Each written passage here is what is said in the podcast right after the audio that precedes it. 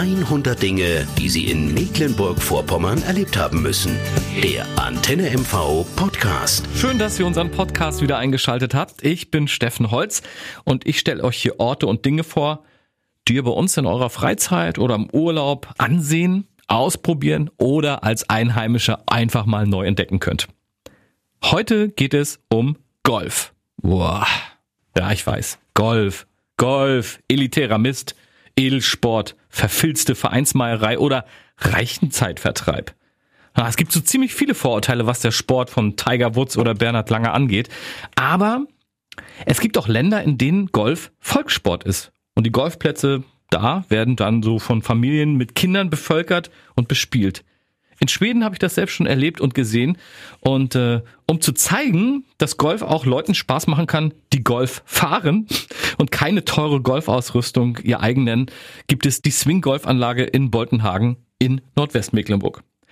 Swinggolf ist eine ziemlich junge Sportart, kommt aus Frankreich, hat es zu uns rüber geschafft und ist insgesamt so ein bisschen rustikaler als der klassische Golfsport. Also mal ein bisschen so aus dem Golf den Druck rausgenommen und den Spaß eingeschaltet, was ich sehr, sehr gut finde. Und wenn ihr Bock auf Swinggolf bei frischer Seeluft und dem Blick auf die Ostsee haben wollt, dann einfach mal auf die Swinggolf-Anlage nach Boltenhagen in Nordwestmecklenburg abbiegen. Und die Frage ist natürlich, wie geht denn das jetzt genau mit dem Swinggolf?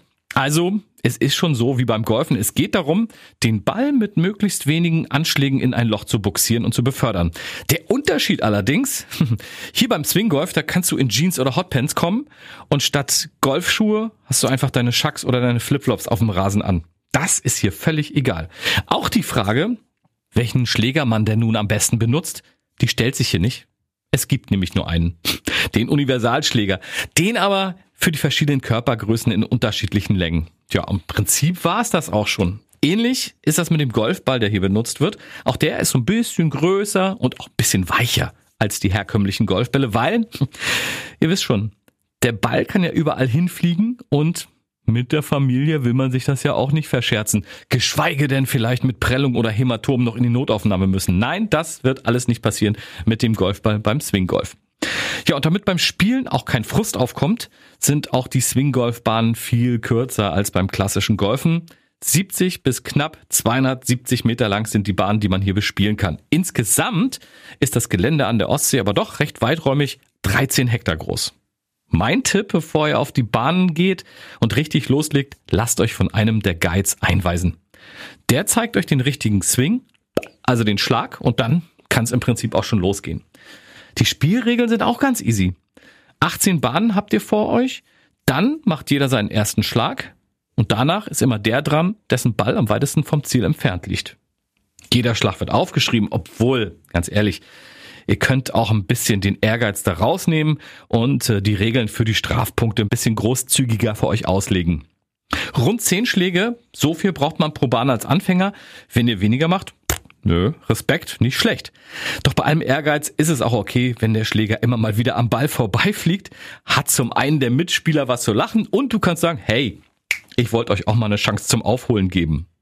Bei allem Siegeswillen solltet ihr aber ab und zu auch nach oben gucken, denn der Blick über diese wunderbare hügelige Anlage mit dem Grün der Wiesen, dem Gelb der blühenden Rapsfelder im Frühjahr und der Ostsee im Hintergrund, das ist schon echt ein Traum. Und was auch ganz cool ist, wenn ihr euch über die 18 Bahnen gespielt und hoffentlich Spaß gehabt habt, ja, dabei sind garantiert auch ein paar Kalorien gepurzelt, denn immerhin habt ihr ein paar Kilometer zurückgelegt. Und das spürt man auch am Tag danach. Da spürt man plötzlich Muskelgruppen, von denen man gar nicht wusste, dass der Körper sie hat. Und auch eure Kleinen, die kommen beim Swinggolf nicht zu kurz. Die jagt ihr erstmal über den Spielplatz, dann durch den Erlebniswald und zum Ausruhen gibt es dann leckeren Kuchen. Der soll hier im Café Großklütz-Hövet nach Omas Rezepten gebacken worden sein.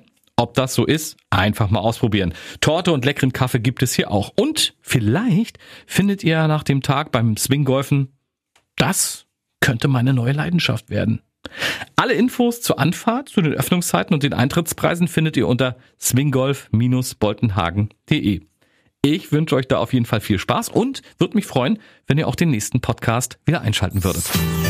Neugierig auf Mecklenburg-Vorpommern geworden? Noch mehr Geschichten über die schönsten Dinge bei uns im Land hören Sie in der nächsten Folge der Antenne MV Podcast.